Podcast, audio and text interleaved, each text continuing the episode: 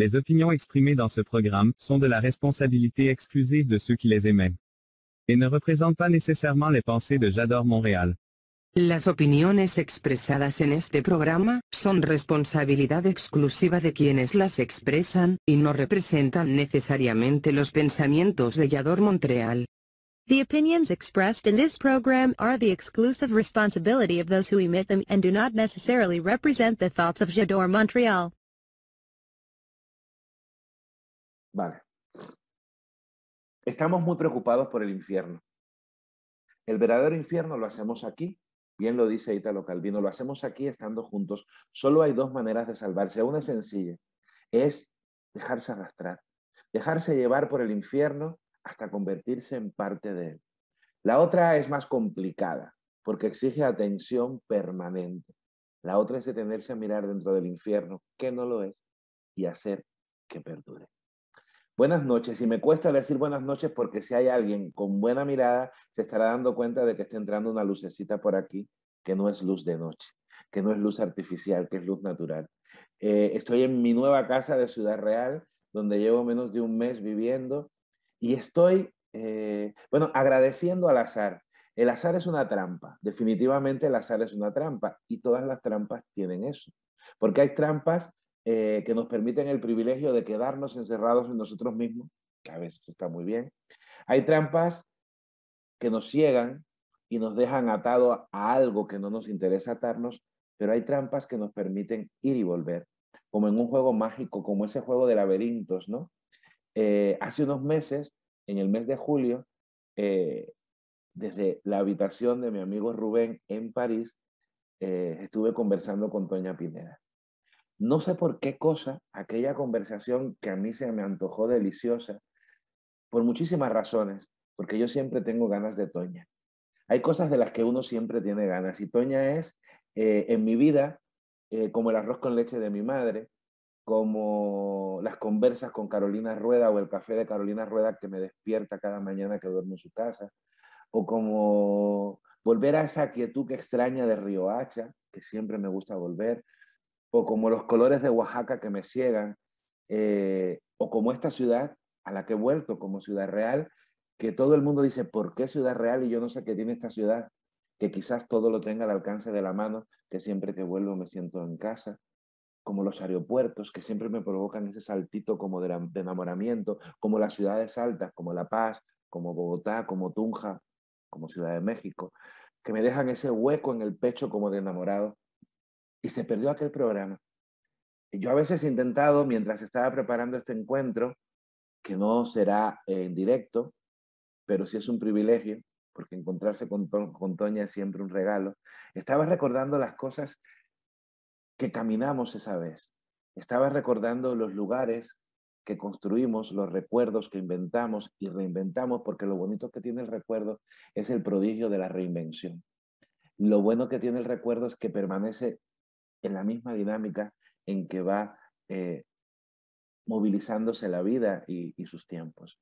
Toña Pineda, Toña Pineda, yo de Toña Pineda eh, solo puedo decir cosas hermosas. Si hay alguien que hermosea este mundo, es Toña Pineda.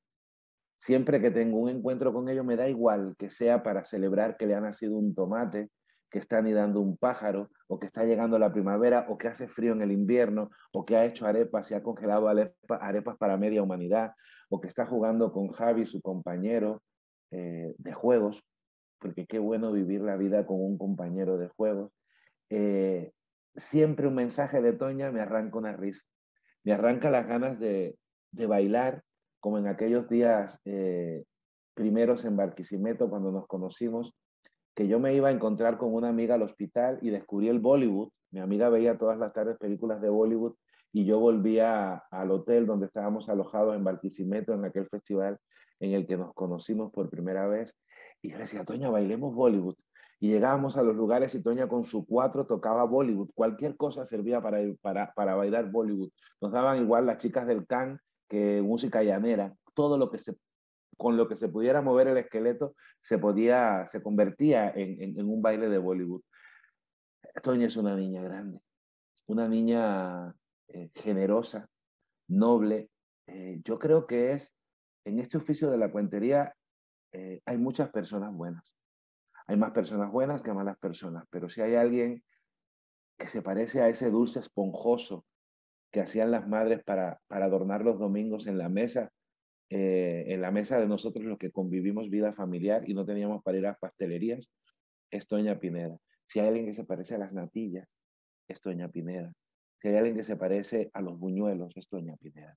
Porque es toda esa cosa esponjosa, dulce, amorosa, eh, porque la repostería casera es siempre amorosa. Y Toña es una casa, no por gusto, ahora tiene por logo un caracol, que ya hablaremos de ese caracol. Toña es una casa de luz, una casa de muchísimas ventanas, una casa plagadita de sueños y de mariposas y de colibríes.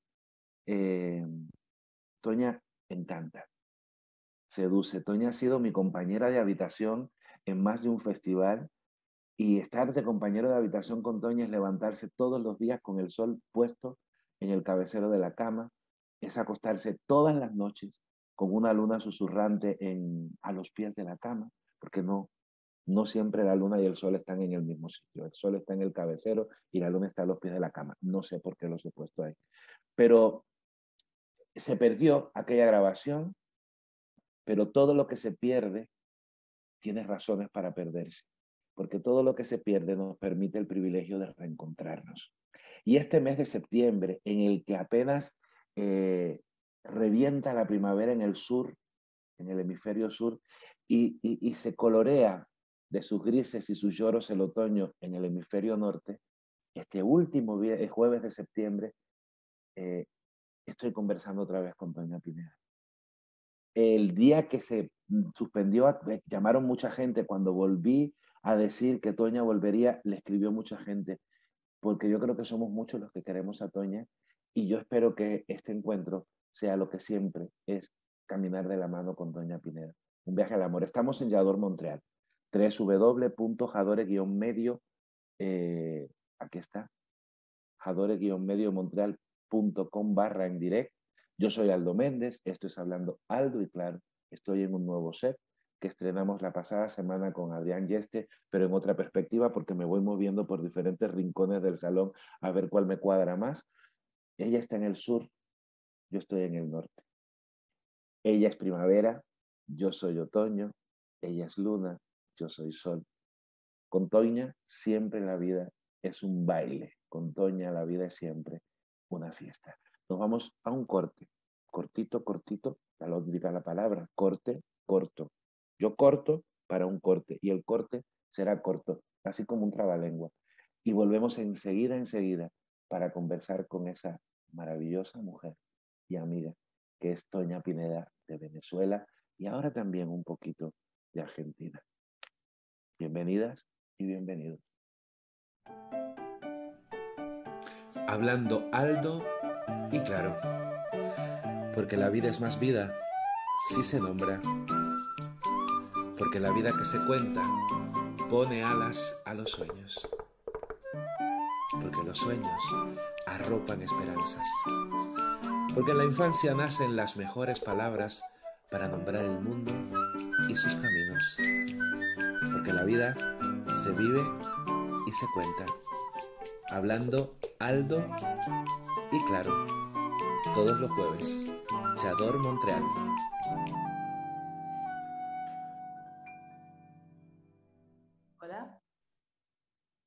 Estamos en vivo. Estábamos Toña y yo en esos 40 segundos queriendo recomponer el mundo, hablando de la caro rueda, hablando de la foto y en ese instante dice Javier, cinco segundos y uno como que le da un subidón Toña Pineda, otra vez juntos. ¿Qué tal, maldito? ¡Qué alegría! Pues mira, yo casi que doy gracias que se haya perdido ese. Porque es como, bueno, me estamos jugando el juego al escondite y aquí estoy de vuelta. Doña, sí, jugar, jugar, siempre jugar, cantar, siempre cantar, contar, siempre contar. Y he visto que desde, que hablamos hasta ahora el juego de la casa crece. Y me imagino que ahora con la primavera estallará. Pero antes de ir a esta casa, en, Córdoba, en Argentina, eh, no en la ciudad de Córdoba, ya me contarás dónde está porque yo me pierdo, yo me pierdo. Eh, vamos a ir a tu casa, vamos a ir a Caracas, a esa casa, a esa, a- a esa ciudad con un nombre tan sonoro. Caracas, Maraca, Carraca, es como una ciudad que tiene un nombre de fiesta. Y claro, una ciudad con nombre de fiesta, pues da mucha gente que tiene la fiesta metidita en el cuerpo. Toña, volvemos hoy a hablar de tu niñez. Eso, qué lindo volver al patio de la casa de la mamá, claro que sí, claro que sí. Allá vamos. Pues vamos, cuéntame, ¿qué es eso de una hermana, unos una, una hija única con hermanos varones, una chica que diferente, que tiene, yo creo que las chicas que crecen con hermanos varones son siempre diferentes, ¿no? Porque, Sí, porque sí. cabalgan entre, e- entre la temeridad y la ternura, ¿no? Temeridad, ternura. Están Hay, una, hay un amigo que lo, lo describió, me lo describió ya, ya yo, bueno, semiadulta, como en mi tercera infancia, como a los 25 años, que me dijo, tú eres eh, como una especie de Rambi. Y yo le pregunté, ¿qué es Rambi? Me dice, es un arquetipo que eres como entre Rambo y Bambi. Y yo, ah, bueno, claro.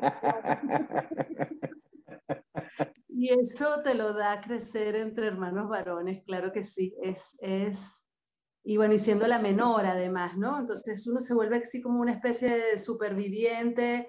em, lo- los, los ídolos, o sea, en estos días hablaba en la mesa de mi casa actual con Gaspar, el hijo, el hijo de Javi, mi compañero, y, y hablábamos de rock. Claro, yo crecí siendo rockera, porque mis hermanos eran rockeros, entonces pero bueno, también crecí en el patio de la casa, en el patio de tierra, que era cuando yo era niña, montada en un barco que era una ponchera, que era una ponchera, ¿cómo le dicen a las poncheras? Una cacerola, una, Una palangana, palangana. palangana grande. Y es que yo hablo con Aldo y se me, se me olvida el, el castellano universal y me pongo caribeña. Y ahí montados en una cacerola, en una palangana grande, con mi hermano Javier, pues navegamos y esos fueron mis primeros barcos y mm, eso, navegar en el patio bajo la mata de mango, donde nos trepábamos y arriba veíamos todo más lindo, huíamos ahí como a la hora de, a la hora de la tardecita, huíamos arriba a la copa de la, de la mata de mango. Y allá convertíamos el mundo también y convertíamos a los que se habían ido en estrellas y bueno, ese, es- ese fue mi, ese ha sido mi escenario preferido al cual volví, tuve la suerte, la dicha de volver este año con mi mamita, que es ahora la que juega en ese patio. Tu mamá, tu mamá que es, es- yo creo que, eh, ah, ah, es que ahora mismo me vinieron un montón de imágenes. ¿Sabes que la primera vez que yo vi que una mata de mango era linda fue en Caracas? Ay, qué bonito. Sí, porque yo no me había, yo soy de pueblo y en el pueblo una mata de mango es una mata de mango, pero una mata de mango en una ciudad es un árbol ornamental. Y de es una pronto, planta, claro, en una maceta. claro, entonces tú vas por, un, por, una, por una vereda, como se dice en Argentina, por una acera caminando y de pronto ves un árbol de mango y entonces ya no es una mata de mango, es Claro. algo que embellece la calle, algo que le da eh, mm, magia a la calle, porque yo, y ya entonces cuando la vi, creo que no era ni tiempo de mango, pero yo ya, tú sabes que somos de, de- de mente disparada, vi mangos maduros como si fuera un gran árbol de Navidad, que los mangos no tienen nada que ver con la Navidad, pero uno le pone... ¿Te En el todo se mezcla. ¿Tú, tú te imaginas al niño Dios chupando un mango en, en la, en el pesebre? Me lo imagino perfecto, chorreado hasta los codos, por supuesto. Y la Virgen María llevándose las manos en la cabeza que no tenía lejía para lavar esa ropa del niño. No había lejía suficiente en aquella época en Jerusalén. Doña Pineda, qué bonito lo que me hablas de tus hermanos y qué bonita imagen que me devuelves de tu madre jugando. Pues mi mamá, ahora esa mate mango ya no está. Esa mate Mm. en algún momento de mi vida se secó, se enfermó y se, y se fue. Pero ahora Mm. mi mamá, en el lugar donde tenía la mate mango, que es como una especie de altar homenaje a las matas del Caribe, hay una mate papaya, lechosa, le decimos en Venezuela. Y Sí. mi mamá sale todas las mañanas a regar sus lechosas y está alucinada la cantidad de lechosas que le pare la mata y abajo y dulce. Entonces, bueno, ese es como el pequeño altar donde estaba la mata de mango, ahora lechosa y ají dulce y mi mamá riega, canta y juega alrededor de eso. Eso lo vi este año. Qué bonito. Además, el, el- el árbol de, de papaya, de lechosa, de fruta bomba en Cuba, eh, eh, mamao en Brasil, por si acaso hay alguien que sepa que uno tiene una cierta cultura idiomática. también tiene esa cosa bonita del, porque la fragilidad del, del, árbol de la papaya es muy bonita, ¿no? Ese tronco tan esbelto, tan largo, tan largo, aquellas hojas tan, y luego la, la, la, papaya, eh, el fruto con tanto apego al tronco que parece que no se quiere ir nunca de ahí, ¿no? Yo creo que está bien ese... Uno no sabe cómo un tronco que fuerte, porque tiene que ser muy fuerte, aguanta esa cantidad de papaya. Sabes que ahora que hablas de la infancia, sabes que las hojas de la papaya, el tubito, lo utilizábamos nosotros para hacer pompas de jabón cuando éramos niños en Menezes.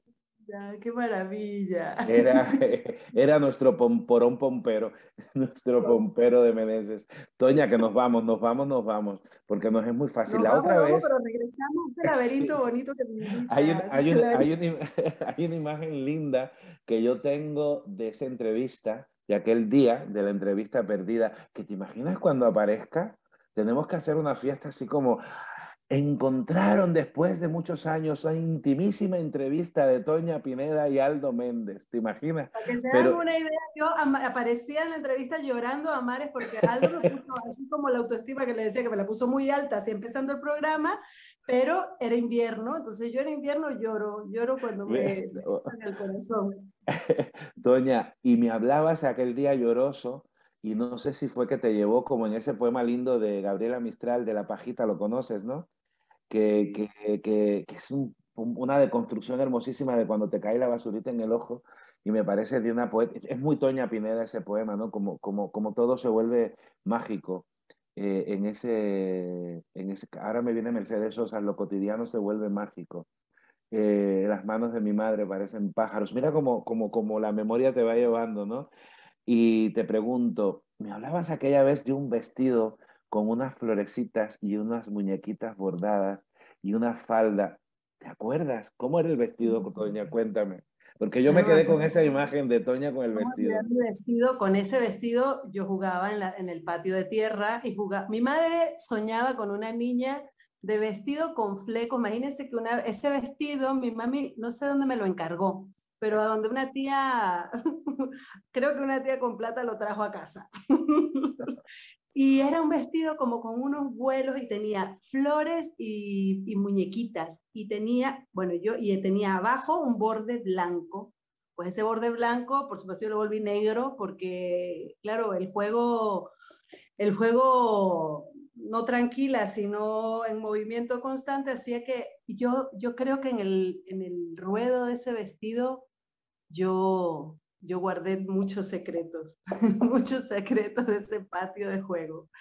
Y mm, claro, mi madre soñaba con que yo siempre usara ese vestido, yo creo que lo terminaba usando por, porque me, me, me hacía usarlo, pero yo prefería unos pantalones de flores que tenía también y mis medias, tenía unas medias de números que me ponía con mis pantalones de flores.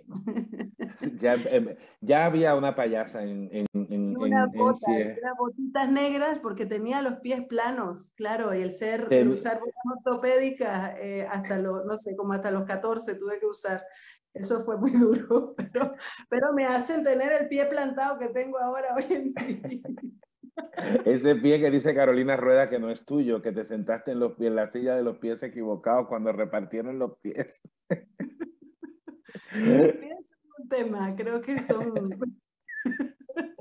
Toya Pineda. Eh... mi hermano que me gustaba de chica, adolescente, cuando me vio los pies me decía, niña, y tú duermes parada, tú esquías con los pies. Fue la primera vez que me rompieron el corazón, fue muy fuerte. Doña, pero yo creo que, que, esos piezos tienen un, un, universo tan, tan bonito. Eh, yo decía, mientras decía eso, pues un día, no, un día yo creo que yo volveré alguna vez a Oaxaca eh, y voy a buscar en algún lugar un vestido, porque sabes que yo tengo una guayabera con esos mismos muñequitos bordados que tenía tu vestido. Ay, mi vida. Hay que buscarte un huipil eh, así convoco a los amigos y amigas de Oaxaca que busquemos un huipil con esos muñequitos lindos bordados a mano para Toña, porque ahora que ya sabemos que es una niña niña, es que es una niña eh, colibrí, una niña pájaro, una niña luna, una niña mágica, pues yo creo que hay que ponerse un vestido bonito, ¿no? De, de estos de, de, muñequitos, como ahora te pones esos vestidos con flores. Toña, y en ese tiempo, ¿qué papel jugaba la música? En ese tiempo de jugar y cantar y, y arroz con leche se quiere casar. La música, la música siempre, la música, la música fue muy mi mamá, muy de la mano de mi mamá. Eh, ahí, bueno, tengo con la música una historia entre tragicómica, como es todo, yo creo que muchas de nuestras infancias están llenas de su tragicómico. Mi papá, mi papá era un hombre maravilloso, mi papá me leía cada día, mi papá me acercó a los libros, mi papá tenía una biblioteca impresionante. Y mi papá quería que yo tocara música, entonces me inscribe a los, no sé, creo que eran seis años, era muy pequeña, en clase de piano creo que era piano y violín, porque era como unas cosas muy difíciles y complicadas. Y, yo quería jugar y cantar. Entonces, bueno, eso duró poco porque eh, me hacían estudiar partituras, que en aquella época me imagino que no sería muy desde lo lúdico, sino muy desde lo académico. Y yo me, gustaba mucho lo que sonaba y me lo aprendía de memoria. Entonces, eh, me acuerdo de, esto me lo recuerdo o sea, me viene el recuerdo, pero siempre mi padre después me lo contaba y mi mamá también. Había una especie de concierto de los niños de esa escuelita y me tocaba a mí tocar una pieza de piano que se llamaba Los Indiecitos, ¿no? Esa suena, es un clásico de los niños tocando el piano y yo tenía la partitura al revés y tocaba mi canción. claro, era, tenía muy buen oído, me lo había aprendido, pero yo no había aprendido a leer nada en esa época. Y el tema de la lectura de la música siempre me costó hasta hace poco. y bueno, ese fue mi primer acercamiento. Luego mi madre. Mi madre cantaba, cantaba canciones populares, canciones de su pueblo y tocaba el cuatro. Y a los siete años, ocho años, ocho o nueve fue la última vez que que sí, bueno, Aldo te va a contar que Papá Noel, Papá Noel en España, el niño Jesús en Venezuela y en muchos lados del Caribe son los padres. Y resulta que eh, esa última vez que sí me lo creí, me trajo un cuatro. El niño Jesús me trajo un cuatro y ese cuatro fue mi, mi, mi, ventana, mi ventana a tocar y cantar con mi mamá, con mi mamá tocaba y cantaba siempre. Ese fue como la primera puertita y hoy en día todavía me acompaña un cuatro, un cuatro con el que compongo canciones, con el que tejo juegos sin parar. Así que bueno, en esas estamos, seguimos jugando con la música. Doña, y, y, cuando tú te sientas ahora eh, con esta vida que, que yo creo que eres una, mm, eres un privilegio de, eh, de, mujer, ¿no? Tener, tener la edad que tenemos, tú eres más joven, pero ya tenemos una edad como para, para, sentirnos, como para sentirnos orgullosos de lo que hemos vivido. Cuando Toña Pineda, en, en esta suerte amorosa de exilio que vives, porque el exilio que vives es un exilio que también tiene amor, es decir, es un exilio que, es, es cierto que te ha desterrado de ese lugar donde hay un, un mamón, en el altar, eh, como altar donde estuvo esa mata de mango, que ya no quedan ni, no quedan rastros tangibles de, aquel vestido blanco, eh, eh, que tu madre se apaña con sus soledades y sus marañas, tú que tienes un compañero maravilloso que yo creo que es una de las cosas más bonitas que te ha podido regalar la vida porque te lo mereces. Yo creo que mm, todos nos merecemos tener al lado a una persona que nos complemente pero yo creo que tú como nadie te merecías tener a tu lado a, alguien con quien jugar a la rueda, rueda de pan y canela. cuando Doña Pineda en ese lugar del mundo que no se parece a ella, pero que tú siempre lo haces tuyo, cuando tú te sientas con esa niña que fuiste, ¿qué te, qué te dice la niña? ¿Qué te dice? Antonia, María Antonia, ¿cómo te dice? María Antonieta, María Antonieta. María Antonieta. Me dice María Antonieta, vamos a seguir jugando, vamos a seguir jugando y vamos a poner a jugar a todo el mundo. la vida me ha regalado la dicha de, como dices tú, tener un compañero de juego con quien no paramos de jugar todo el tiempo y vivimos en una casa al lado del arroyo, vivimos en el campo, que es la Casa Caracol. Y la Casa Caracol la hemos abierto este año para jugar con los niños y está abierto dos días a la semana acompañar a infancia a, no parar de jugar, Yo estoy con los más pequeños que me encantan porque están muy chiflados y no paran de explorar y de asombrar. Ayer con Javi nos reíamos mucho porque, imagínate, Javi tiene, Javi es un, un ser maravilloso que, que, es amante de los objetos y tiene que se ha traído con él desde Colombia unos Ay, tú no sé si, si, los llegaste a conocer, Aldo, pero seguramente sí. Son como unos eh, dispositivos así chiquititos que a uno le daban, no sé si a Cuba habían llegado, pero cuando ibas al circo, cuando eras pequeño, em, te daban, lo, lo, pasaban vendiendo, era como un llavero y era un dispositivo así que ponías el ojo y veías una foto muy pequeñita que te habían tomado en el circo. Bueno, es, es, un objeto así, que es de los 70, básicamente, y adentro se ponía una fotito muy chiquita, ponías el ojo y lo veías. Sacamos la fotito y empezamos a meter bichos. Y ayer vinieron pocos niños y empezamos a ver bichos bolita y cien pies y lombrices dentro de eso el asombro puro, estuvimos pegados ahí horas con los niños, bueno, con los niños y yo estuve también alucinando. Se le ven las patas grandes, los dientes grandes, es muy bonito. Bueno, tenemos de esos objetos donde había la fotito, yo tuve uno chiquita que cuando había ido al circo con mi papá, pero ya no lo tengo, pero Javi tiene el, el cosito. Bueno, y ahí recolectando recuerdos y asombros con los niños ahora. Sabes que yo eh, creo que solo he ido, eh, bueno, fue una vez al circo soviético cuando estudiaba en Moscú, que era un edificio, una instalación, era otra cosa, y fue una vez a un circo, pero los circos siempre me han dado un poquito de tristeza. Sí, siempre, los circos, no sé, los circos y yo, yo creo que soy demasiado blando para la, la, blandura espumosa del, del circo, ¿no? Experiencia circos, sí. Sí, sí. Oye, mi corazón de melón. Eh, tú que eres una mujer, tú que eres un edificio de muchísimas ventanas, tú que, que, estoy convencidísimo que si yo pudiera meterme en tu cabeza, ves la vida distinta desde cada esquina de tu cuarto.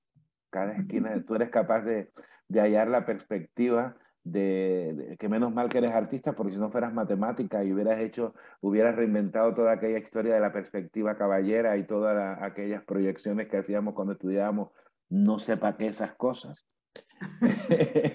Pero mm, te pregunto, tú que trabajas con niños, tú que has trabajado con niños de toda ralea, en diferentes lugares, tú que has trabajado eh, ese privilegio que tienen las personas y la suerte que tuvieron estos niños de la calle de trabajar conmigo, con niños, contigo, estos niños en riesgo de exclusión y en exclusión, porque también a veces ponemos el tema riesgo para, para, para que el eufemismo sea menos doloroso, que es una de las cosas hipócritas de las, claro, de las políticas culturales. ¿Qué, qué, qué quiere dejar Toña Pineda a estos niños? ¿Cuántas eh, para que cuando tengan unos añitos puedan seguir jugando? Y yo, mira, si hablamos de infancia, la infancia ya tiene, yo creo que uno cree que uno les deja un legado de algo. Yo creo que la infancia ya lo tiene y somos muy, muy, es como una pretensión del adulto, de yo te dejo, yo te ofrezco, yo, yo no, yo, yo me abro a todo lo que los niños y la infancia nos puedan dar. Los niños que viven en exclusión no solo tienen la capacidad de imaginar maravillosa, sino tienen la capacidad de ser supremamente listos, o sea, son muy, muy listos, tienen una inteligencia desde la creatividad, desde el reinventarse esa palabrota que, que nos ha resonado sobre todo los dos últimos años, pues ellos nacieron reinventándose y tan se reinventaron que muchos huyeron de su casa para encontrar en la calle una vida mejor. Entonces, yo más que dejarles un legado, ellos me han, me han dejado un legado a mí y me abro allí al aprendizaje profundo de la humanidad con la posibilidad que tuve de caminar con estos niños. Si yo tuviera algo que susurrarles al oído de, por favor, te regalo esto intangible, nunca lo pierdas, es la posibilidad que nos da la cabeza de imaginar, la cabeza y el corazón de poder imaginar. Y yo creo que cuando tenemos la capacidad de imaginar, podemos caminar hacia ese imaginario, hacia ese sueño, soñar. Soñar imaginando y caminar es hacia allí. Y yo creo que estos niños son maestros en eso, además. Es como para mí fueron, han sido y fueron, porque ahorita no tengo contacto con ellos, pero los, desde que los recuerdo, sí, cuando los recuerdo, recuerdo las vivencias con ellos, maestros, maestros de vida. Ellos, ellos tenían la capacidad de transformarlo todo y los veían viviendo y muertos de risa en una situación muy difícil, pero la, en la capacidad de imaginar y soñar la tenían intacta. Eso es una maravilla. Es que eso es muy bonito porque yo creo que también la, la, la necesidad es la madre de la creatividad. No estoy haciendo apología de la exclusión, ni apología de la calle, ni apología, no, para nada. No, pero, pero... Sí, los, rescato desde mi admiración a, a, sus, a sus cosas positivas, a su... A su libertad. Yo ayer hablaba con una amiga psiquiatra eh, y le decía eso, es decir, yo creo que hemos perdido el sentido de la libertad como el gozo, como el disfrute. Es decir, ahora la libertad es la tenencia, incluso la pertenencia a un determinado grupo, a una determinada élite. No, la libertad es solo el juego de, de, gozarte la vida. ¿Sabes quién me lo volvió a traer? Yo me volví a leer, ah, me lo estoy leyendo, de hecho, hace poco Momo, Momo de Michael oh. Ende. Y a Momo el principio del libro la ven en la calle, ¿cómo esta niña va a estar en la calle con esos harapos y con... E-? Y Momo pues defiende su libertad y su posibilidad de vivir en ese en ese espacio, con sus pocas cosas, pero su gran imaginario, su posibilidad de vivir el tiempo y la escucha como la que viví, la vivía. Y para mí Momo es, es la forma como yo, yo me relaciono con esta infancia, con la infancia. Es como, eh, es la maestra, pues. Y hablo de esa infancia, la infancia que no está en una casa, pero que te encuentras en la calle, que vive en otras situaciones, que los niños que venden, los niños y las niñas que venden en el mercado, que tuvieron que salir a vender pronto, que se decidieron salir de su casa porque la vida en la calle era más fácil que dentro de su casa, pues son momo, cada una es momo. y es pues. como, así es, así es, sin hacer eh, apología a la calle claro, yo, pero al final, a la larga, yo creo que estás defendiendo una cosa que se llama la ingenuidad.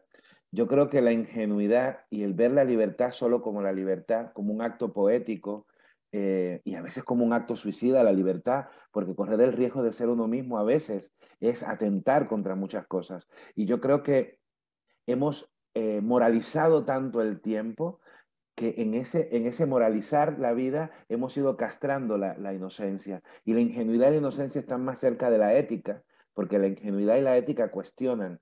La ingenuidad y la ética te ponen eh, alternativas, te abren caminos y la ética son los caminos. Entonces hemos tenido sociedades tan moralistas y Toña, yo te digo ahora sí en mitad porque de pronto me pongo profundo. Eh, sí, pero chévere, pero chévere. Pero, pero chévere, como diría mi amiga Doris Cabeza. Eh, te pregunto una cosita. Y si yo te digo que me, que, me, que me digas un poema o me cantes una canción así, como si estuviéramos echados en aquella habitación tuya y mía en Riohacha la primera vez, ¿te acuerdas que teníamos como seis camas para ti, para mí, y veíamos el canal Nostalgia y escuchábamos una y otra vez la maldita primavera y se nos metían y se, se, metían los niños y niñas del SENA que estaban de práctica en el hotel a conversar conmigo y cuando le dábamos respuestas contundentes se iban huyendo porque les tenían miedo a nuestra manera de nombrar la vida. Toña, si te digo que me cuentes, que me digas un poema tuyo o algo que te venga a la cabeza ahora mismo. Que yo porque no salgo sin él, tengo mi cuatro aquí atrás. es, la otra vez, pues que sepa, mientras ella busque el cuatro, estamos en Hablando y Claro, en Yador Montreal, eh, www.jador-mediomontreal.com barra en direct. Em, ahí está, los puedes seguir luego en todas las redes, en Spotify, en YouTube. Eh, hay una aplicación que te puedes bajar para seguir los programas. Puedes seguir a Toña en arroba tona, tona, Pineda, em, en, en Instagram también. Y mira, la otra vez no cantó. Para que veas, como estaba en invierno, estaba melancólica. Hoy que llega la primavera, Toña, pajarea en su alma y canta. Toña, cántanos. Viste que te hacía un punteado mientras hablaba. Sí, sí, sí, sí, sí. Hay un mundo que es posible al que tú puedes entrar. Si abres muy bien los ojos, yo te invito a imaginar.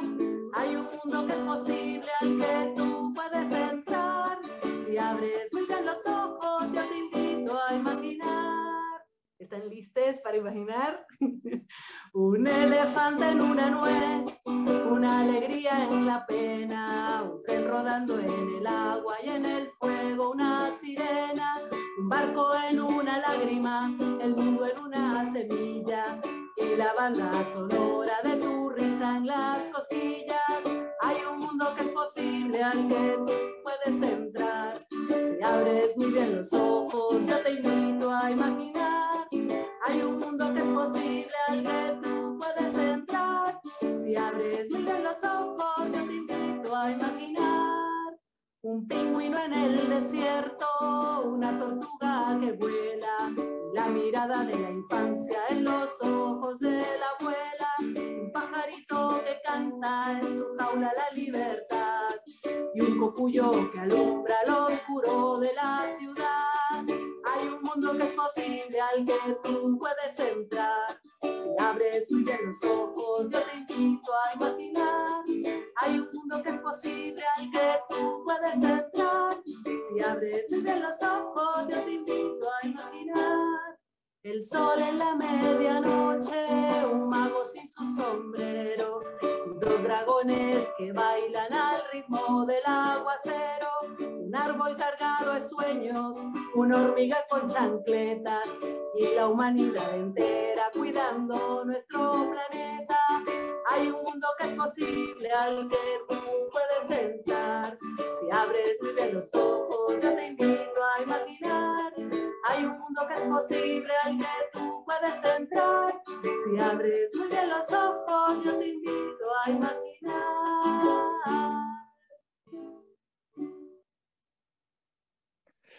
Ay, Toña, eh, ¿cuántos cocuyos te habitan? ¿Cuántas sirenas? ¿Cuántas locuras? ¿Cuántos delirios? Ahora mismo tengo ganitas de darte un abrazo. Y, y- y tomarnos un ron, porque yo creo que cuando uno tiene estas infancias atravesadas, un ron te recoloca la vida, te la revuelve, un okumare, por ejemplo, de Luego tu Kumare tierra, en un Cádiz de, de pintar con barniz como el de aquella noche. Como el de aquella noche. Y como esta noche nos estás viendo, te, te invito a que, no te invito, bueno, te invito a disfrutar, a imaginar, te invito a que conozcas a Toña Pinena, te invito a pasear, te invito a detenerte, a mirar dentro del infierno que no lo es y defenderlo y hacer que perdure. Nos vamos a un corte. Punto, eh, www.jadore-mediomontreal.com barra en direct. Ella es Toña Pineda, yo soy Aldo Méndez, esto es Yador Montreal, es un jueves y estamos hablando alto y claro. Volvemos enseguidita. Descarga nuestra aplicación Yador Montreal, donde encontrarás todos los eventos de la ciudad, fechas y horarios y el mapa de cómo llegar. Ahí podrás acceder a la información oficial.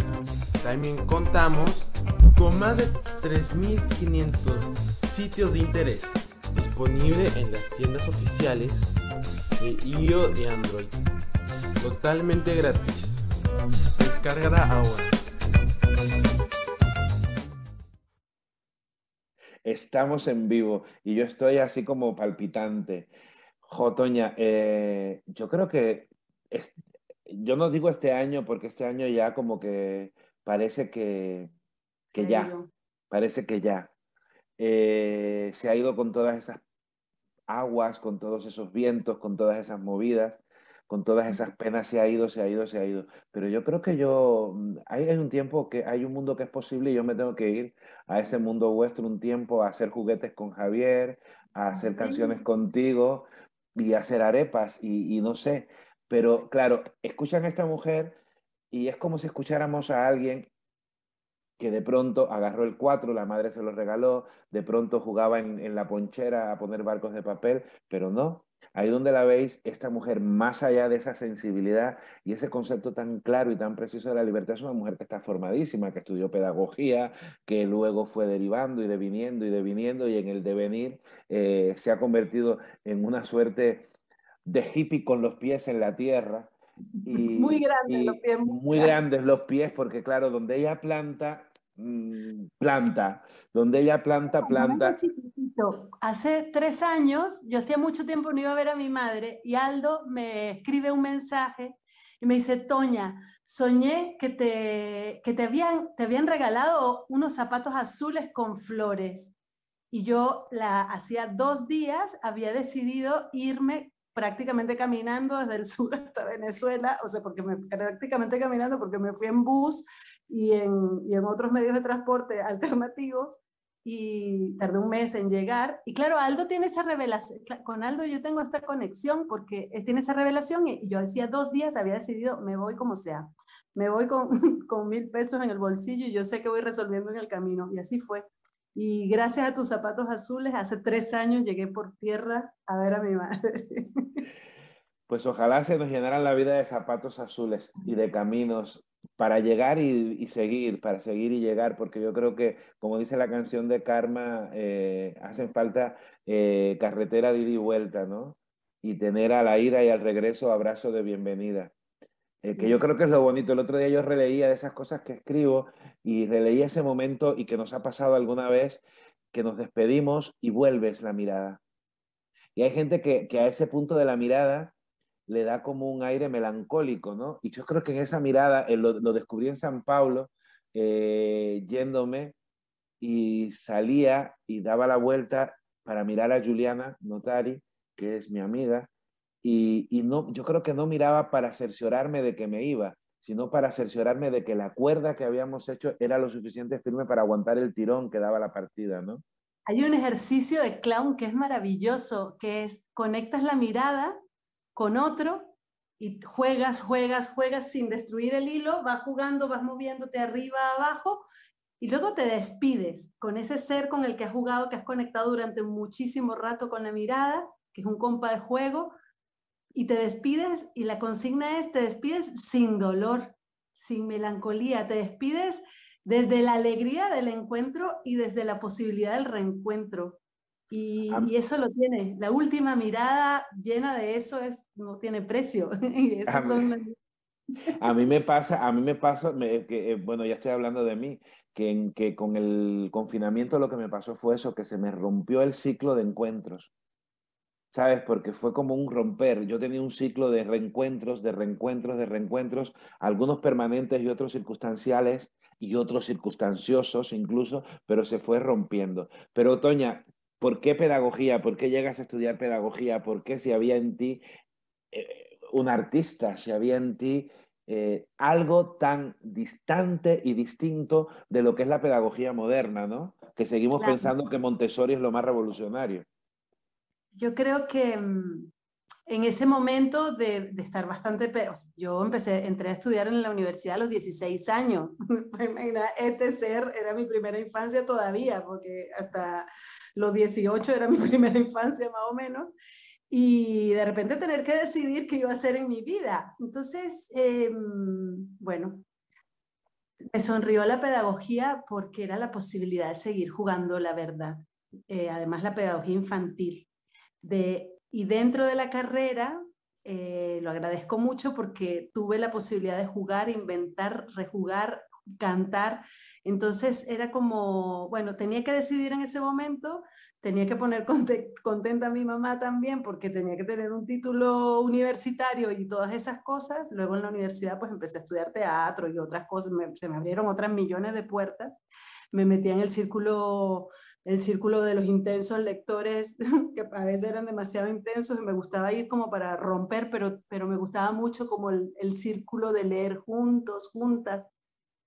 Y la universidad fue también como la escuela de, de todo lo que fue la universidad, no solo la carrera. Y bueno, y luego la pedagogía me ha permitido, lo agradezco haber hecho, porque me ha trabajé como maestra formal en instituciones formales durante casi 10 años, pero me ha permitido abrirme puertas hacer lo que, lo que he querido durante toda la vida, ahora en mi quinta infancia, eh, lo sigo haciendo. Digo que soy pedagoga y eso como que te abre una puerta maravillosa y como que te creen. Por lo menos me, no, no, porque me crean, sino porque me da como una licencia a invitar a jugar a la gente siempre. Entonces sí me ha gustado como haber tomado ese caminito. ¿Y en qué momento se trunca el camino? ¿En qué momento se bifurca? Porque yo creo que al final el, el, camino de la pedagogía, bien avenido, eh, es un camino que tú lo has dicho eh, muy, muy ligeramente, eh, que no frívolamente, sino de una manera muy fácil. Es decir, cuando llegas a la pedagogía y encuentras herramientas y encuentras caminos y encuentras las verdades que teje la pedagogía, nunca te disocias de él. Es decir, en qué momento el camino, es decir, tú tejedora, dices, este nudito, este, este, este puntito de crochet que me va llevando, voy a tirar de este hilo y voy a hacer una patita para acá. ¿En qué momento fue eso? Mira, de hecho, estudiando pedagogía, experimento trabajar en, en aulas de niños pequeños durante tres años, pero ahí empecé a volver a estudiar. Estudié, siempre me gustó estudiar y mm, estudié como una, una, especialización en dinámica de grupos en la Escuela de Psicología, la UCB de Venezuela, y no podía trabajar cada día con niños pequeños, entonces entré a trabajar en secundario, porque me permitía trabajar tres mañanas. Y entré a trabajar en un programa que estaba llevando una amiga en un colegio que se llamaba Habilidades del Pensamiento. Venga a revolucionar el pensamiento de los adolescentes, eso era mi lugar en el mundo en ese momento y a revolucionarlo sobre todo jugando, porque lo que hacía era jugar con chicos de 15 a 17 años. Y en una de esas, en un pasillo, un alumno que actualmente es mi re amigo, hace un poco de tiempo no lo veo, Federico Blanco, me ve en un pasillo y me dice, habían profesoras grandes de estas que tienen toda la vida en la escuela, en el colegio, un uniforme. Bueno, a mí me hacían usar uniforme también, pero bueno, yo lo usaba a mi estilo. Y me dice, Toña, ven acá. Y me, me, asoma en un, a sus 17 años, me asoma en un balcón y me dice, tú las ves a ellas, tres señoras grandes con peinados, así como con laca. Me dice, yo a ti no te veo así, me dice el Fede. Para mí eso fue súper revelador. Y gracias a esas palabras de este chico, que yo no sé si él sabe que eso provocó en mí, yo ya tenía pájaros volándome por dentro de la cabeza, del corazón, de la panza, y yo ya había decidido que hasta ese año yo trabajaba allí. Y me fui con la excusa de estudiar, como siempre me gusta estudiar, a España. Eh, estoy hablando del año 1999.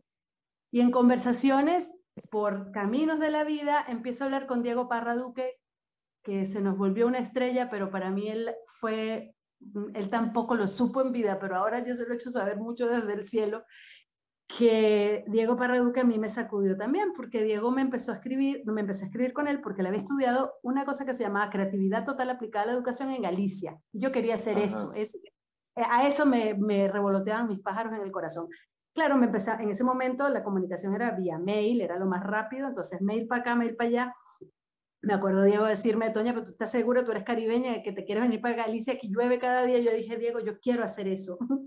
Total es que llega la época de, de, irme y Diego me escribe un correo y me dice, Toña, la escuela se ha cerrado acá, la abren en Portugal y, y el año que viene no abren, pero ya yo había renunciado al colegio. Y ya yo tenía, no solamente había renunciado al colegio, sino tenía, estaba muy segura de mi decisión. Y ese año, que es el año 2000, yo renuncio y me voy a España. Me voy a España a abrirme caminos. Para quedarme legal en España empiezo a estudiar una diplomatura en Cultura y Educación para la Paz, para poderme quedar legal como estudiante, pero ahí empecé a conocer cuenteros y el primero que vi fue a Diego en un centro cultural. Eh, a ver un cuentero que cuenta y canta de la manera que él se conectaba con, con la vida y la poesía y la literatura y las palabras y, las posibilidades y la música a mí me hizo revolucionarme la, la vida y yo dije, yo quiero hacer eso. Y ahí se me empezaron a abrir los caminos. Y yo no volví a ver a Diego desde ese día, pero, pero fue lo que me abrió la puerta. Y ahí empecé a buscar, a encontrar, a, a empezar a caminar en el mundo de las palabras, de los cuentos, de las historias, de los cantos. En ese momento yo había dejado de tocar el cuatro, imagínate Aldo, y ese año muere mi hermano Javier y mi mamá me manda a Barcelona, España, donde yo vivía esa Navidad, un cuatro de regalo. Y ahí todo volvió al principio, al patio de la casa donde yo cantaba con mi mamá eh, la zapuara. eh, y ahí, ahí empezó todo de vuelta y ahí, ahí se destejió el camino de ser pedagoga en instituciones formales o maestra o educadora y empezó, empecé a transitarlo de otras muchas maneras. Mm. Cinco años después entró en la Fundación Mobile School, donde empiezo a trabajar en, en las calles con niños en situaciones de riesgo. en niños en situaciones bastante diferentes y eh, de vulnerabilidad que fueron y han sido y siguen siendo mis grandes maestros. En estos días volveré. Que si ahora me hablas de Diego y me pasa así como una nubecita, Eh, qué bonito ser. Diego, sabes que tengo un, tiene un hermano que yo no sé si conociste a Juan Pablo, ¿no lo conoces? Sí. Bueno, No sé es, eh, pues tienes que conocer a Juan Pablo, que es un hermano de Diego, al que le mando un beso porque a veces se conecta. Estuvimos eh, ahora por, por, por, por, por, por unas reuniones de estas que se inventan ahora con él y Carolina eh, el día antes del cumple de la Caro allí en Bogotá, eh, porque esta vez era imposible que nos juntáramos. Y también e- el hecho de cómo tu hermano Javier es un permanente, eh, eh, es, un- es alucinante como siempre eh, es el que teje y desteje las cosas, ¿no? Eh, es alucinante esas presencias, ¿no? Y luego el juego simbólico de tu madre y el cuatro. De, ¿Tu madre de qué, de, qué, de qué ciudad es tu madre? de Ciudad Bolívar, del sur, Del de al lado del Orinoco. Claro. Y, y claro, cómo, cómo tu madre sabe que el 4 salva, ¿no? Cómo tu madre sabe que el 4 salva. Esa, esa cosa, esa cosa bonita. ¿Y el clown en qué momento? En eso, por esos tiempos llegó la... Claro, el clown es paralelo. eh, el, clown, el clown fue como, bueno, en el año 2000, revueltas de inmigrantes en Barcelona y en toda España eh, por, por la- el tema de los papeles y bueno, y el tema de, migras- de inmigrantes y de migración que todavía está E- bastante ese fue mi año. Perdón, ese fue mi año. Yo llegué también en el 2000 a España. Con muy buena estrella, pero en ese año. Sí, yo, yo a mí Barcelona me abrió los ojos, me, tap- me destapó la cabeza, me destapó el corazón. Yo, yo creo que el aterrizar, yo tengo alma de campo, pero el aterrizar en una ciudad grande como Barcelona y, había- y encontrarme con los personajes que me encontré para en mi, en mi rumbo de vida fue vital. Yo es como no me imagino mi vida si no hubiera ocurrido eso, ¿no? Y resulta que el 2000, ese año, el año siguiente de haber llegado, creo que fue el 2001, hay una gran encerrona y huelgas de hambre en las iglesias de muchos inmigrantes. Y yo dije, bueno, yo no sé si voy a hacer una huelga de hambre, porque tú sabes que estos cuerpos y estas necesidades no se lo permiten a uno, pero, pero me metí como voluntaria, como a echar una mano, como bueno, a repartir té, no sé qué, mantas, tal, estar un- unas buenas horas con, con la gente que se había encerrado. Y bueno, en esa militancia me encuentro con un personaje maravilloso que me ve hacer cosas y ve, mi, o sea, ve, ve- tiene la mirada sensible de ver mi torpeza en el cotidiano, porque ni siquiera era que estaba actuando o estaba contando cuentos o estaba cantando, no, estaba haciendo mis cosas, pero veía cómo, cómo se me caían, o sea, cómo yo soy una persona que, que he sabido transformar mi torpeza, pero mi torpeza eh, es vigente, o sea, es real. Tener los pies muy grandes es una cosa que ya te hace de una manera, ¿no? Mm, la gente pensará que soy un fenómeno y que calzo 48. Pero bueno, quien me conoce sabe más o menos a lo que me refiero. Yo se los describo a los que no me conocen, pero es una, una torpeza real, cotidiana. Eh, Germán, este amigo, me ve y me dice, Toña, tú has hecho clown. Y yo le digo, yo ni sabía, sabía que clown era la palabra payaso en inglés y en francés se escribe igual, se pronuncia un poco diferente. Yo le digo, ¿cómo? Me dice, mira, hay to-". él, él súper bello me- y además muy metido en la movida de clown, me empieza a contar de lo que era la movida del clown. Además, en ese momento en Barcelona, además estaba implicado con unos maestros bellísimos, eh, bueno, que fueron un camino también a conocer a otros personajes muy importantes en mi vida. Pero me dice, mira, mañana, por decirte algo muy concreto, hay un taller de clown en, en la casa ocupada donde él vivía, que era en San Cugat, en el, en el pueblo muy cerquita de, de la ciudad. Y me dice, y hay unos maestros vascos que vienen a dar un intensivo durante tres días, ¿te quieres venir? Sí, me voy al taller al día siguiente con este personaje y, y eso me abre el otro camino, el otro camino paralelo a mi vida. Yo empecé la narración y a hacer clown en paralelo. Yo lo separaba, pero después entendí que todo eso me habita y que todo eso soy yo y que y ahí aprendí además a volver la torpeza poesía, que ha sido como mi, uno de mis, de mis legados en la vida y es lo que, a lo que me dedico, a intentar volver la torpeza poesía y alegría. Entonces, bueno, ese fue como el inicio, el inicio de ese, de ese camino. Eh, Eh, de que me, me va, me va, me va la cabeza. Recuerdo aquel- aquella cosa que escribí cuando nos conocimos en Barquisimeto, aquel, espectáculo con Sandra y, y tú cantando nanas. Y yo te pregunto, Toña, eh, estoy emocionado. Estoy como, claro, tú estás primaveral, yo estoy otoñal. Eh, te pregunto una cosa, yo creo que la violencia y la guerra siguen siendo dos grandes torpezas. ¿Tú crees que la poesía, el juego, algún día podrán desestructurar esas torpezas y, y que se acaben las fronteras y, y todo este anarcocapitalismo que está surgiendo, ah, eh, todo este neoliberalismo, todo este juego absurdo de creer que el éxito está en una pantalla o en la estrella de la fama y no en un patio donde las semillas están siempre por brotar. ¿Tú crees que algún día, eh, si nos juntamos, pudiéramos hacer de estas dos torpezas eh, un juego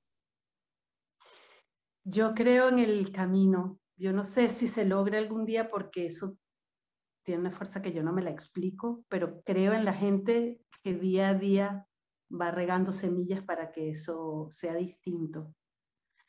Eh, tengo la suerte, la dicha de encontrármelos cada día. Tú, uno de ellos, por supuesto, mucha gente es de esta gente. Para mí son más que los otros, los otros no los conozco tanto, pero están muy presentes haciendo el desastre que hacen.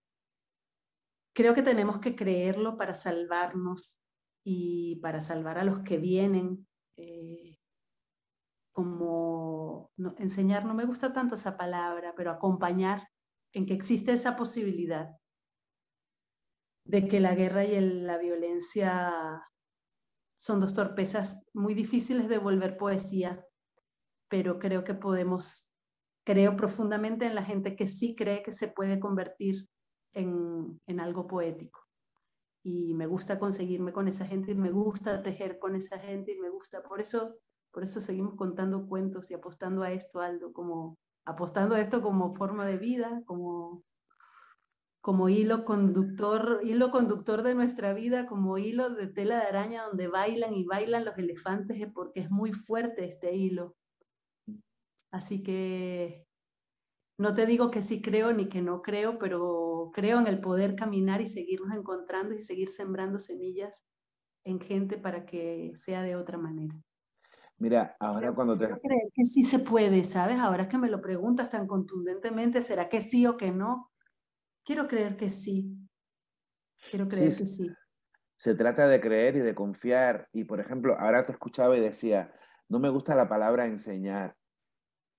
Tú enseñas, Toña, porque enseñar es también mostrar, enseñar es señalar, enseñar, enseñar es que no enseñar, enseñar es hacer la guerra, enseñar es dibujar, dibujar una silueta en el aire y que alguien vea lo que quiera ver, una mariposa, un colibrí, un, halcón, lo que quiera ver en tu mano. Y yo creo que en este juego eh, poético de la insinuación está el enseñar. Cuando, cuando hay personas tan honestas como tú, mmm, tan de una sola pieza como tú, yo creo que yo creo en enseñantes, enseñantes como personas que muestran, porque quien muestra siempre te acompaña. Es como una suerte de lazarillo, como una suerte de bastón, como e, esa silla no envenenada que, está en la canción de Silvio Rodríguez, sino esa otra silla que, te sienta eh, a, a mirar desde las mejores ventanas la perspectiva del mundo eh, yo recuerdo que en el programa de Cristian me hablaba del muro que veía cuando era niño. Eh, la semana pasada Adrián me hablaba del patio pequeño desde donde él veía las ventanas de todo el edificio. Yo creo que todo el que tuvo una vida que traspasar, todo lo que tuvimos que traspasar, lo que ahora jugamos este juego eh, auténticamente antisistema, porque es lo que no entiende la gente. La gente se cree que el antisistema es simplemente pertenecer a una u otra línea política. Yo creo que lo antisistema ahora es tener una línea concreta, afectiva de acción, ¿no? Porque creo que es la competencia que nunca ninguna pedagogía logró eh, que fuera el centro de la, de la, de la, escuela, ¿no? Eh, yo creo que estamos enseñando y enseñándonos nosotros mismos, porque quien enseña consciente de que está aprendiendo, cambia a sí mismo. ¿sí? Y es, tú eres una persona transformadora, tú eres una persona que cambia, tú eres una persona que alumbra. Eh, y sí, yo creo que vamos a seguir intentándolo, porque aunque haya que... Cada uno lo hace como puede, claro que sí, Aldito, y sí vamos a seguirlo intentando. Yo ahora hago libros de cartón donde meto mis textos, mis imaginaciones, mis imágenes, mis... Eh, y ahí, desde, y creo que cada uno siembra como puede y como...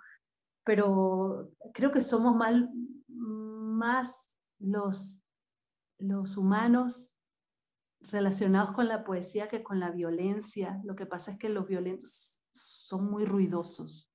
Eso es lo que creo. Claro, es que lo que pasa es que los, los violentos tienen esa cosa eh, que se llama dinero, que se llama medios, que se llama publicidad, que se llama... Eh, y nosotros tenemos que arroparnos, pero ahí tenemos eh, las llaves de los amigos, las casas de los amigos, el alma de los amigos y de las amigas y de las amigues las almas nobles, las almas buenas, las almas frágiles, porque al final yo creo que es un juego como de, de fragilidades las que nos va juntando, como esos espejitos rotos que hemos ido componiendo y al final lo vemos tan bonito porque hay tanto golpe en el espejo que al final la vida se vuelve una suerte de calidoscopio que se muestra en muchísimos colores. Eh, Toña, cerramos, eh, vamos apretaditos de tiempo, pero luego me haces una pregunta y ya creo que es bonito que hables del editorial y que la gente te busque en las redes porque es bueno que conozcan esas cosas bonitas que salen de tus manos o con las que tus manos materializan todo lo que sale de tu corazón. Mira, eh, la editorial, nos pueden encontrar como arroba caracol de cartón en Instagram, porque no hay mucho tiempo, este tiempo es muy reducido, entonces yo voy a solamente lanzar la semilla, arroba caracol de cartón.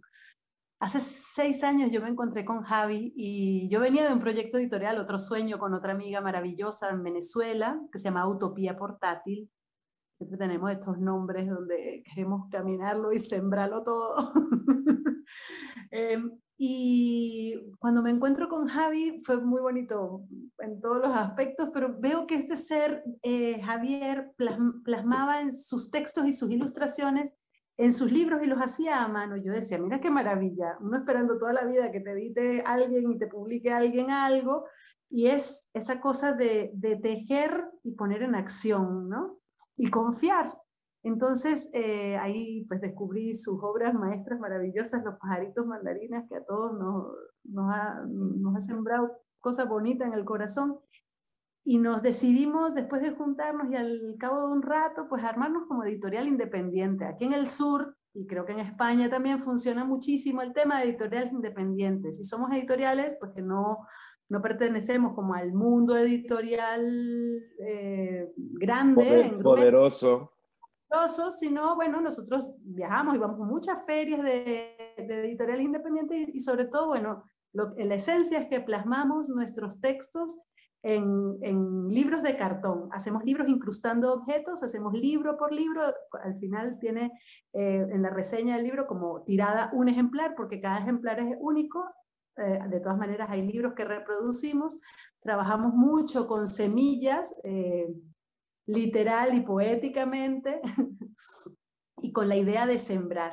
Entonces, bueno, esa es nuestra editorial, Caracol de Cartón. Trabajamos desde la reutilización y dejando con la claridad de juntarse con alguien y de caminar por este planeta mundo, planeta Tierra, de dejar el, menor rastro posible. Entonces rescatamos el cartón que la gente tira, el cartón hermoso, porque hay cartón maravilloso que la gente tira, y desde allí pues todo es reutilizado, son objetos que tenemos desde hace mucho tiempo o que vamos recolectando. Eh, ahorita tuvimos un gran tiraje de, libros del tiempo con piezas de reloj antiguas, que un relojero amigo eh, no sabía qué hacer con sus piecitas de reloj, nosotros las vamos a meter todas en libros y así lo hicimos. Y mm, eso, eh, volviendo un poco, devolviendo la poesía a, este, a esta nuestra casa grande. Un poco ese es Caracol de Cartón, nos pueden buscar en Instagram, ahí están videos de nuestros libros, nos pueden Mm, no tocar, pero ver, ver y olisquear por allá adentro. Sí, yo creo que es necesario y sobre todo, Toña, gracias por esos surcos que yo puedo afirmar, esos surcos que labráis tú y Javi, que van paralelo a la vida, pero derechito al horizonte. que nos falten semillas, eh, eh, Toña, claro. que nos falten semillas. Nos vamos a un corte. Vuelves y me haces una preguntita y nos despedimos porque en definitiva yo ya estoy tan visto y lo que yo quiero que vean es que hay personas que saben mirar el mundo desde esa ventana en la que el infierno se vuelve chiquitito y cabe en una palabra que uno puede hacer con ella lo que quiera. Esto es hablando y- algo y claro. Ella es Toña Pineda, esto es Yador Montreal y volvemos un segundito para que Toña me haga una pregunta y no perder la costumbre de responder, aunque hoy he hablado demasiado. Eh, nos vemos en un segundo. Solo los líderes se atreven a innovar. Yador Montreal está contigo y en las principales plataformas a nivel global. Instagram, Facebook, YouTube y Twitch.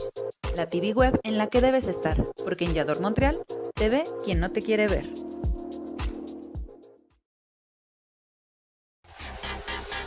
Duros, estrellados, revueltos en omelette. Las mujeres tenemos muchos puntos de vista que queremos compartir contigo. Te esperamos todos los viernes a las 22 horas a ser parte de Un Club de Huevos por Montreal. Mujeres poderosas cocinando opiniones. Viernes 22 horas Montreal, Canadá, 21 horas Ciudad de México.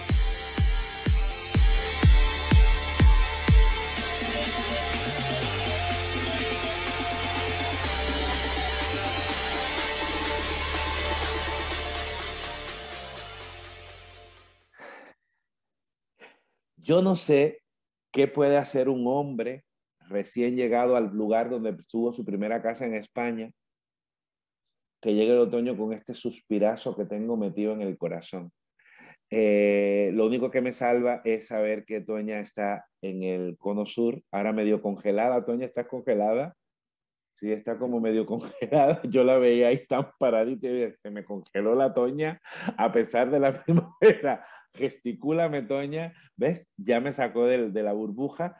Eh, Toña, eh, te toca hacerme alguna pregunta. Yo voy a ser conciso para no eh, alargarnos demasiado porque sabes que yo soy verborrágico y califragilístico espiadidoso.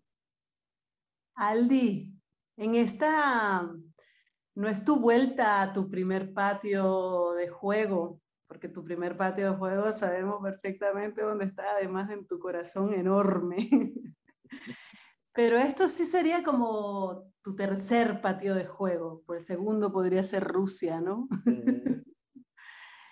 Mm, esta vuelta a tu tercer patio de juego, pese a que has estado revoloteando en este patio de juegos estos dos últimos años donde tocó quedarse estático, ¿qué, qué caminitos te caminas? ¿Qué caminitos te estás dibujando en esta vuelta de repente a ser, tú eres, tú eres casa, pero a- te hablo a, a tener casa, a volver a una casa, a plantarte allí en Ciudad Real? ¿Qué caminitos te estás dibujando por allí? Tenemos ganas Mira, de saber. Ay, esta mañana le decía a Bea y, y- y ayer le decía a Edu, Bea y Edu son mis papis adoptivos de aquí de, de- de- de Ciudad Real y que estoy como trasplantado. Estoy como cuando a la planta la cambias de maceta y en su mejor momento o en su momento glorioso. Y estoy todavía en ese juego de que no sé si es la tierra, no sé si es que le falta abono, no sé si es que tuve que haber podado cosas, porque yo creo que cuando va a trasplantar tiene que contar con que, que, que cortar algo, eh, porque si no, pues mm, no cabes luego en la maceta. Estoy intentando ubicarme, respirar profundo y otear. Yo creo que hay un tiempo en el que uno se lanza a ciegas y luego si viene el coche, el coche frena o tú de- frenas, pero ya hay momentos entre, entre que no veo bien del ojo izquierdo, vengo de esta vida itinerante que se ha ido armando. Mira, por lo pronto estoy intentando proyectos con instituciones oficiales, ya empiezo un curso ahora en octubre, estoy llamando cosas, estuve hace dos días hablando con un chico que hace mm, encuadernación porque queríamos hacer un proyectito juntos. Con Veleta Roja estamos trabajando un nuevo trabajo que hoy tenemos, eh, bueno, una reunión para hoy, que, hoy en el que, día que estamos grabando con un editor para ver cómo armamos el último proyecto, que es una cosa súper ecléctica, que tiene de todo. Eh, y luego pues estoy eh, viendo si puedo encontrar un espacio para contar de manera permanente. Yo creo que una de las cosas que he echado de menos dentro de mi mm, locura de vida había como espacios permanentes, en, paradas permanentes, es decir, lugares a los que llegaba, hacía y me iba y volvía y me reencontraba con ciertas cosas. Quiero eso. Está muy difícil la situación. ¿eh? Lugares para volver. Claro, está muy difícil la situación porque aún hay mucha incertidumbre. Eh, las políticas con el tema de, la COVID que todavía no son claras. Eh, hay mucho miedo, hay, eh, en fin. Pero aquí estoy. Lo que sí tengo claro es que quiero seguir contando y sobre todo que estoy en un proceso de descapitalización del pensamiento. Es decir, ahora quiero hacer solo lo necesario. No quiero pensar que si este mes puedo ganar 3.000 euros, por si acaso un día, por si acaso, el futuro es hoy. El futuro es imaginar contigo estos surcos y estos soles. Ese es el futuro. Y siempre tener un pedacito de patio con sol para bailar a la rueda, rueda color membrillo, ¿cierto? Eso, eso, por cierto, a menos de una cuadra tengo un parque, el balcón tiene árboles que a veces me pongo a mirar llover, mira el poto que se enreda porque se llama poto, aunque poto en, Chile es otra cosa. Eh, y, y, la casa es muy callada. Tiene un pasillo largo y misterioso y todos los días a las 8 de la mañana hay un niño que corre, porque creo que duerme en la misma habitación que duermo yo, y corre todo el pasillo a darle los buenos días a los padres y luego en la tarde corre hacia el otro lado y el niño corre y corre, corre y a veces me siento como viviendo en una película de misterio pero espero no ser el malo ni la víctima de la película de misterio, sino el espectador para poder contarla. Hermoso. Qué gusto, Aldito. Doña Pineda, es un placer siempre. Eh, benditas las cosas que se pierden y benditos las oportunidades que el protagonista de aquello que se ha perdido sea alguien que siempre tienes al alcance de tu mano aunque haya tanta distancia física de por medio. Si existen los afectos, pues existen para eso, para que existan puentes, para que existan caminos, para que existan esperanzas, para que deconstruyamos las auténticas palabrotas, las auténticas malas palabras y las remintemos en palabras nuevas y en caminos nuevos. Esto ha sido hablando algo y claro. Ella es Toña Pineda. Si algún día vas por Argentina, búscala eh, buscan editorial de cartón, caracol de cartón, caracol, de, cartón, que ya es el colmo de la utopía, un caracol de cartón. ¿Os imagináis el cartón que se deshace con la lluvia y el caracol que solo puede vivir en la humedad? Pues ese es Toña Pineda, alguien que a las adversidades le saca poesía, alguien que a las adversidades le dibuja arcoíris, alguien que cuando ve la luna siempre me dice, baila, Aldo, baila, porque Toña sabe que bailar a la luz de la luna es cosa de locos. Y gracias, Toña Pineda, por este tiempo, por todo Me el vuelvo a dedicar mi primer tomate, que ya tengo los tomates crecidos. Vamos, Aldi. Pues nada, vuelvo a ser el padrino eh, por segunda vez consecutiva, el padrino tomatero, a ver en qué termina, si en gazpacho o en ahogado o en sofrito, pero que tenga un destino provechoso. ¿Y qué quiere decir un destino provechoso? Que el tomate sea dueño de su propio destino, porque cuando nosotros hablamos de destino provechoso, no hablamos de destino productivo ni de destino millonario, hablamos de un destino lúdico, lúdico, amoroso, libre. Eso. Párate un ratito, mira a Toña, desteje el crochet, encuentra el punto torcido y vuelve y vuelve, porque mientras estamos vivos podemos volver. Y los migrantes le tenemos mucho miedo al regreso. No hay que tener miedo al regreso, porque en el regreso uno vuelve sobre sus propios pasos y puede ratificar o rectificar las pisadas y mejorarse la vida viviéndola. Doña Pineda, eres un regalo. Gracias, Javier. Gracias, Ador Montreal.